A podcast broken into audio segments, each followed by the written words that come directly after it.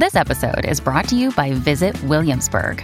In Williamsburg, Virginia, there's never too much of a good thing. Whether you're a foodie, a golfer, a history buff, a shopaholic, an outdoor enthusiast, or a thrill seeker, you'll find what you came for here and more. So ask yourself, what is it you want? Discover Williamsburg and plan your trip at visitwilliamsburg.com. Qu'est-ce que le biais d'optimisme? Merci d'avoir posé la question. Quel est le rapport entre le déni relatif au réchauffement climatique et le risque de divorce en France? A priori, pas grand-chose. Pourtant, derrière ces deux phénomènes se dissimule ce qu'on appelle le biais d'optimisme. Un biais cognitif qui consiste à envisager toujours la meilleure issue pour une situation à risque.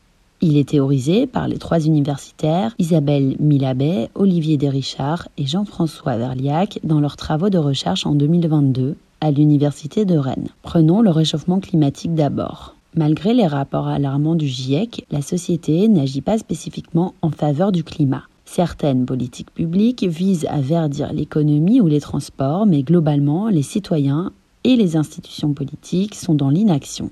D'après une consoeur du média d'information Climax en partenariat avec Combini, si tout le monde, je cite, s'en bat du GIEC, c'est parce que nous sommes habités par un biais d'optimisme. Mais ça s'exprime comment? Le biais d'optimisme est un biais de pensée, une illusion cognitive qui touche 80% d'entre nous. Elle consiste à surévaluer nos capacités à gérer les événements heureux et à sous-évaluer nos besoins de gérer les accidents. Cela va même jusqu'à penser qu'on est à l'abri des événements malheureux. Autrement dit, qu'on est invincible. Dans le cas du réchauffement climatique, cela s'exprime par exemple par un optimisme totalement déraisonné selon Climax. Penser que l'homme s'est toujours adapté et qu'on finira bien par trouver une solution miracle sans tenir compte des rapports du GIEC, c'est faire preuve d'un optimisme déraisonné. Ce biais d'optimisme s'exprime ainsi par exemple en une confiance aveugle en la technologie. Croire que certaines technosolutions peuvent nous tirer d'affaire c'est-à-dire avoir foi en des techniques comme la fusion nucléaire ou l'avion vert, des technologies qui n'existent pas encore, plutôt que de modifier le système économique structurellement, ce que propose le GIEC. Et pour les mariages alors? Le principe est le même. Le biais d'optimisme nous pousse à nous sentir à l'abri d'une histoire qui finit mal. Aujourd'hui, en France, 45% des couples qui se marient finissent par divorcer, d'après l'Institut national de la statistique et des études économiques. Et pourtant, quand on demande aux couples d'estimer la probabilité de leur divorce, ils répondent à l'unanimité zéro, toujours selon le travail de Climax Magazine. Mais à quoi c'est dû?